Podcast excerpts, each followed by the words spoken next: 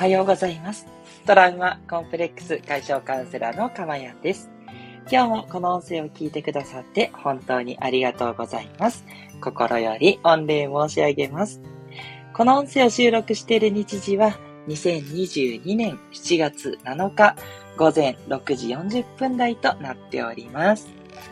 はい。ということで今日は7月7日、ね、言わずと知れた七夕ですね。ね、皆さんいかがお過ごしでしょうかまあね、普通の平日なんでね、特にイベントっていう方はあまりいらっしゃらないかもしれないんですけど、なんかね、やっぱりこう、ロマンチックなね、ね、えー、日というイメージありますよね。ね、お子さんがね、いる方は、やっぱり短冊をね、書いて飾ってっていうこと。うちもね、保育園とかで子供がやったりしてるんですけど、なかなかね、大人になるとそうやってね、短冊を書くっていうことはないと思うんですが、やっぱり大事なことっていうのは、その、夢を可視化するっていうね、ことですよね。はい。まあ、これもね、よく言われてることだと思いますけど、やっぱりね、紙に書いて、えっ、ー、と、手で、その、意識をして、そして目でもね、意識をして、やっぱ自分の意識に上がるってすごく大事だと思っていて、でそこから多分潜在的にも、潜在意識にも、こう、すり込まれていく。自分がこれを叶えたいんだな、と言ったこと。うん。なので、きっと現実が叶っていく、あ夢が叶っていくっていうことだと思うんですね。で、それからですね、今日7月7日は、え歌手のドリカムの日でもあります。ちゃんとね、認定もされてる日なんですよ。記念日として。はい。でね、えー、ドリカムワンダーランドってね、えー、4年に1回イベントやってますけど、今年のね、イベントも今日の12時にね、発表されるってことも書いてあって、いや私ね、ドリカム好きなんですよ。あの、ファンでね、すごくもう入り浸ってますっていうほどではないんですけれども、まあ、とにかく若い頃からずっと曲をね、やっぱり聴いていた立場なので、ライブにもね、行ったこともちろんありますし、うん、なんかね、そう、7月7日晴れっていう曲があって、まあ、それで7月7日っていうとこだと思うんですけど、まあね、すごい切ない曲なんですよ。ただこれをね、聞くと、やっぱりその曲を聴いてた頃の恋愛とか、そういったことをすごい思い出してね、今日もなんかちょっとしんみりとした気持ちになってました。ね、もうまさにドリームズカムトゥルー、今日は夢を叶えるっていうね、そんな一日にね、していただけたらいいなと思います。ね、叶うということですね。言い切っていきたいというふうに思います。そう、私もね、あの、先日コラボの夢が叶って、そう、そうだ、それで皆さんにご報告したと思うんですけど、予告に出てると思うんですけど、またね、2回、あのー、やるんです、コラボがね。はい、もう1回ね、えっ、と、えー、川口社長とね、えー、お話をさせていただくっていうのが来週金曜日ですね。で、それから、えっと、哲也さん、あの、読書がね、すごいお好きな方ということでね、こちらもね、あの、お声かけいただいて嬉しい限りで、読書にね、ついてね、語り明かすというね、そんな時間を取りたいと思っていて、こちらが、えっと、再来週22日の金曜日の午後となっておりますので、時間帯の方はね、また予告の方を見ていただけたらというふうに思います。え、ここでメッセージいただきました。えっと、まるまるさんです。おはようございます。まるまるさん、初めて、もしくは久しぶりでしょうか？ありがとうございます。おはようとメッセージいただいてます。いや、嬉しいですね。日々の気になったことをつぶやいて話しますというふうにいただいております。えー、後でちょっとチャンネルの方も見させてください。ありがとうございます。えこの音声ではですね、私の癒しの声で今の幸せを、えー、浸っていただくね、今日のね、え、ドリームズカムトゥルーなね、えー、一日をね、ぜひ彩っていただければと思うんですけれども、えそれから、えこの音声の中で一つテーマを、えお話ししていきますので、そのテーマをですね、あなたが知って、で、いつの間にかね、自分の中の血肉となってですね、えー、幸せ体質になっていく。まあ、つまり幸せになると。これがもう未来永劫続くということになります。なぜかというと、自分の中に幸せになるためのエッセンスがどんどんどんどん入っていくからなんですね。はい。あの、これまでね、270回近く放送してますけれども、ね、どの放送も、そのようにあなたにね、未来に幸せになるための種をね、植え付ける、そんな内容になっていますので、あ、全部とは言い切れないかな。あの、たまにスペシャル回もありますけどね。はい。なので、まあ、特にですね、あのー、まとめの回というところをね、あの、聞いていただいて、でそれから、あと細かくは、あの、各ね、それぞれの回をね、聞いていただけるといいなというふうに思っています。ちょうどですね、えっ、ー、と、ちょうどでもないです ごめんなさい。270回ぐらいで、あと30回、あと1ヶ月経つとね、300回を迎えますので、ま300回の時にはね、またもう1回ちょっとおさらいばかりですけど、大事なことなので、私の伝えたいね、超重要エッセンスをね、またまとめた回をね、300回付近でね、やりたいなというふうに思ってますので、どうぞお楽しみいただければと思います。はい。えー、さて、今日のですね、テーマは、自分は役に立つ存在なのかというテーマでお話ししていきます。自分が役に立つ存在なのかどうかって考えたことありますでしょうか？私はしょっちゅうです 自分って本当にいる存在なのかなみたいなね、ことついついね、こう気にしてしまうんですよね。はい。でついつい気にしてしまうんですけども、これはですね、答えを言う前に、そもそもなんですけど、そもそも自分にね、意識が向いてしまっているって言ったところが注意ポイントなんですね。あの、もちろん自分にね、ちゃんと意識を向けてるって悪いことではないんですが、あまりにもその自分がどうなってるか、自分がどう思われるかっていうことを気にしすぎてしまうと、自己嫌悪に陥ったりとかね、なんか全然いい反応が得られなかった時に、あやっぱり自分ってダメなんじゃないかか、あと自己憐憫、もう自分ってほんとこんなかわいそうみたいなね。そういう自己憐憫とかに陥りやすくなってしまうんですね。なので、今度自分は役に立つ存在なのか、みたいな、こういう質問が出てきた時っていうのは要注意で、やっぱね、自分に意識が向いてしまっている。じゃそうすると大事なことは何かっていうと、相手に意識を向けるっていうことなんですね。つまり自分を大切にしつつも、その自分の大切さと同じような形で相手を大切にしていく。まあ、そこの気持ちが大切なんですね。ね、これちょっとパラドックスみたいなんですけど、相手を大切にできる人って自分のことも大切にできる。つまり相手と自分と両方を大事にできる存在になりやすいんですね。なので、えっと、自分に意識が向いてるなっていう方はですね、ベクトルを反対にしていただいて、大事なことは相手に意識を向けるというね、このね、意識を持っていただけるといいんじゃないかなと思います。はい。では、えー、答えですね。役に立つ存在なのかどうか。この答えなんですけど、役に立つ、立たないは、相手がジャッジすることっていうことなんですね。つまり、言いたいのは、えっと、絶対的にこれは役に立つとか、これは役に立たないっていうものってないんですよ。はい。まあ、例えばね、あの、まあ、すごくいいお父さんがいたとしてね。でも、そのお父さんが、まあ、実はね、実はですよ、不倫をしていたと。ね。はい。ちょっといい例えじゃなくて申し訳ないんですけど。っ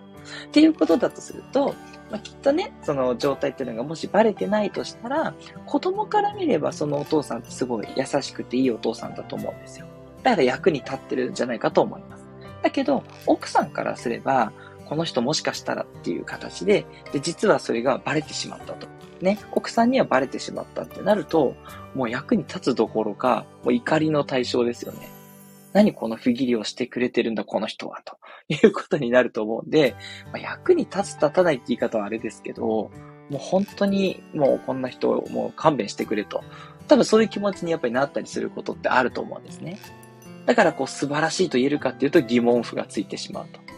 でも、それって結局じゃあその男性、旦那さん、えっ、ー、と、お父さんっていうのは、じゃあ役に立つ存在なのかっていうと、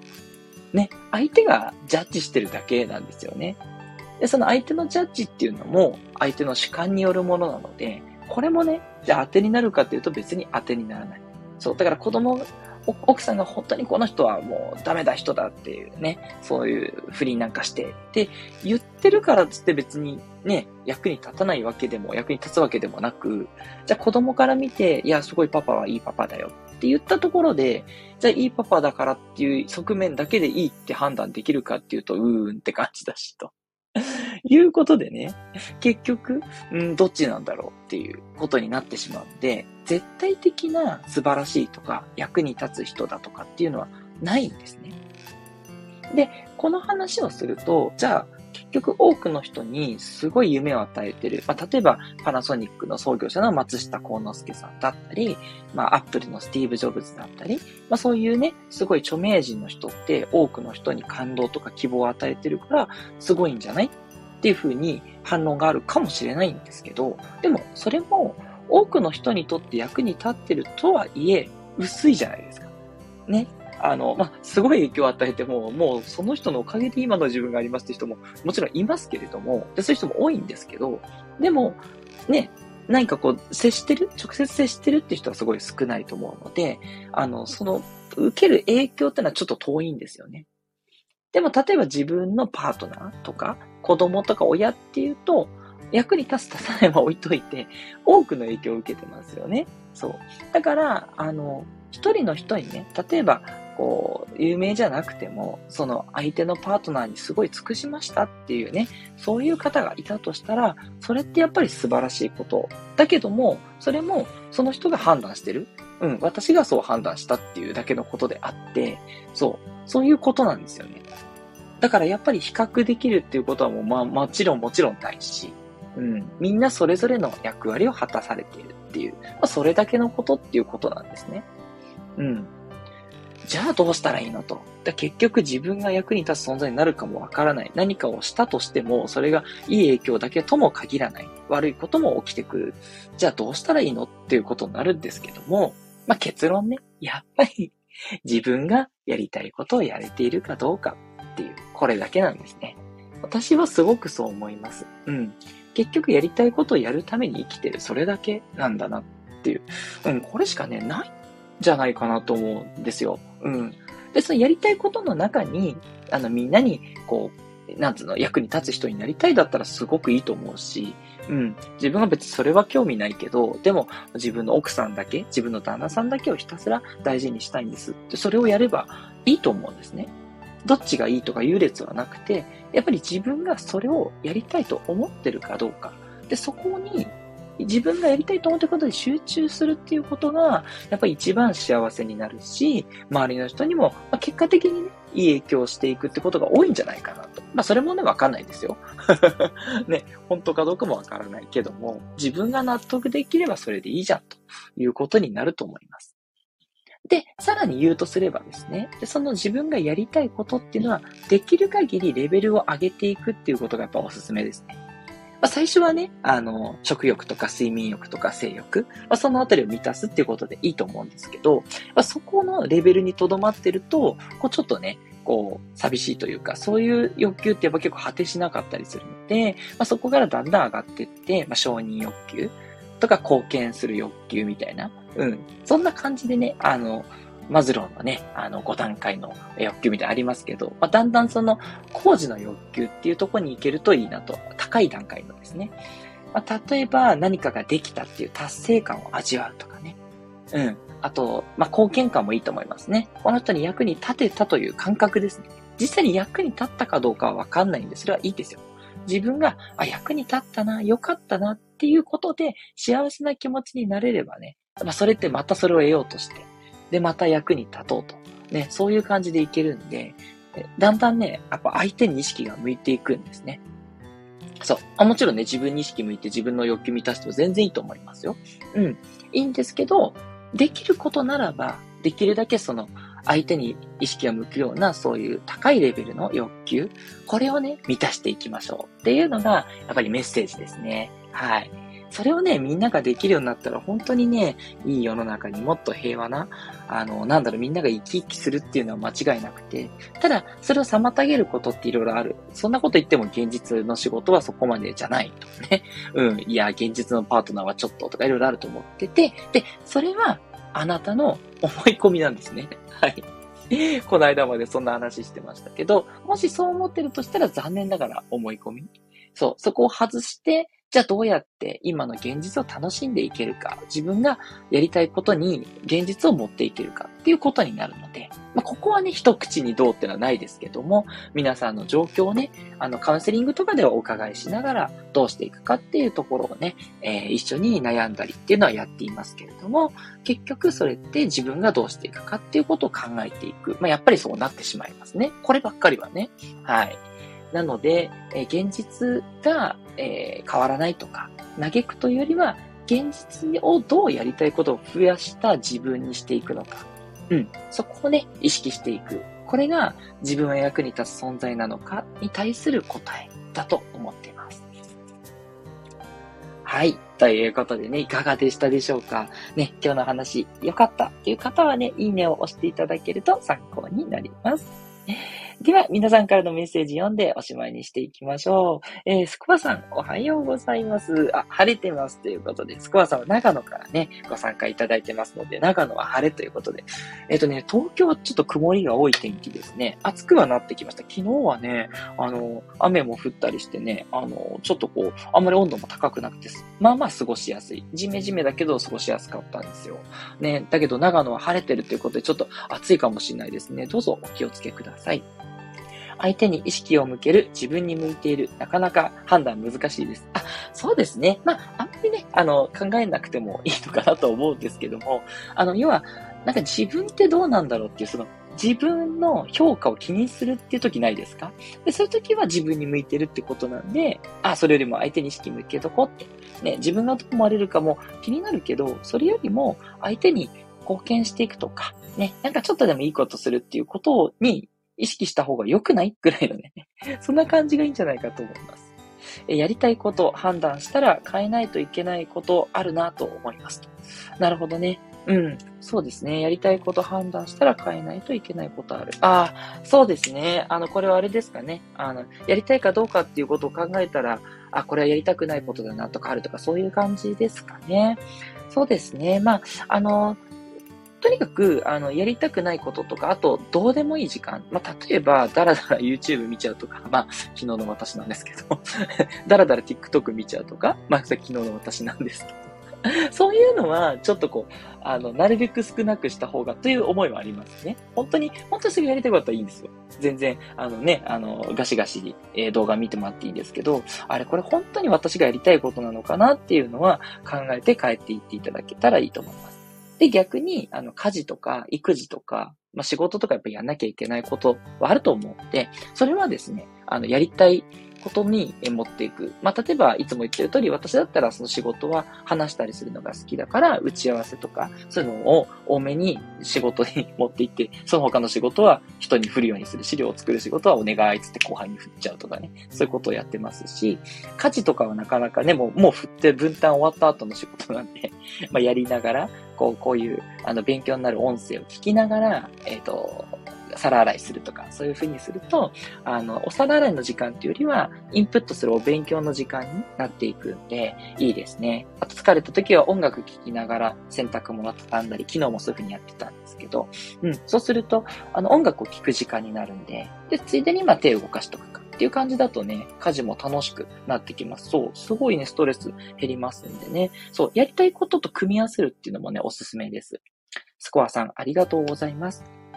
そして、オロミンさん。初めてでしょうか？ありがとうございます。オルタネイティブチャンネル。まあ、すごいかっこいいですね。おはようございます。ニコニコ。幸せになるためのエッセンス。素敵ですね。ということでいただきました。ありがとうございます。そうなんですよ。エッセンスいっぱいあって、ちょっとね、なかなか一口には伝えられないんで、もう、彼これ伝えてたら270回なんですけど、まだまだ、もういくらでもね、話したいことあるんで、毎日ちょっとずつ話していきたいと思います。ぜひね、オロミンさん、いろいろ放送を聞いていただけたら嬉しいです。ありがとうございます。えそして、なずきひとりさんは長崎からいつも参加してくださってます。おはようございます。キラキラキラキラ。長崎は今日は曇りです。ああ、そうですか。ね、織姫と彦星会えますでしょうか？どうでしょうか？ね、えー、それから自分はどうしたいかが大切ですよね。キラキラキラキラ。そうなんですよ。そう、やっぱりね、結局そこしかないと思ってて、うん、だって、それ以外ないですよね。絶対的にやるべきことなんてないし、どうしても家事が嫌だったらね、代行を頼めばいいし、でもまあそんなお金もないからやるしかないとか、いろいろ判断あると思うんですよ。はい。とかね、仕事だって別にやらなきゃいけないわけじゃない。ね、全然、あの、なんでしょう、えっと、ね、自己破産してしまってっていう方もいて、それでもうね、あの、扶養手当、失礼しました。あの、そういう手当とか、なんだろう、あ、あの、生活保護ですね。とかで生きているっていう方もいっぱいいらっしゃるわけじゃないですか。でそれでいいわけですよね。自分がそれで良ければ。でもなんかそれはちょっと、こう、そういう自分はちょっとどうかって思って皆さん働いたりしてるんですけど、でも、そうしなきゃいけないわけじゃないということ。うん。別にね、あの、生活保護を受けてる人が貧しいわけでもなくね。それで、あの、楽しくね、一日を謳歌していたら、果たしてどっちの人生が幸せなんだと。ね、やりたくない仕事を我慢していく人生なのか、生活保護だけどね、一日楽しく暮らす人生なのか、ね、まあもちろんいろんな判断ありますから、どっちとは言えないけども、まあ少なくとも言えることは比較はできないということですよね。結局自分がどういうふうにやっぱやりたい、もうこれでしかないと思っていて、そう、本当なずきさんおっしゃる通り、そこをね、大切に本当していただきたい。あの、だからといってやりたいことだけやれって言ってるわけではなくて、あの、やり全くないことをいかにやりたいことに変えていくか、ここが腕の見せ所、努力、頑張るべきとこだと私は思っていて、ね、それをね、皆さんと一緒に楽しくやっていけたら、それがね、一番幸せなんじゃないって思いますね。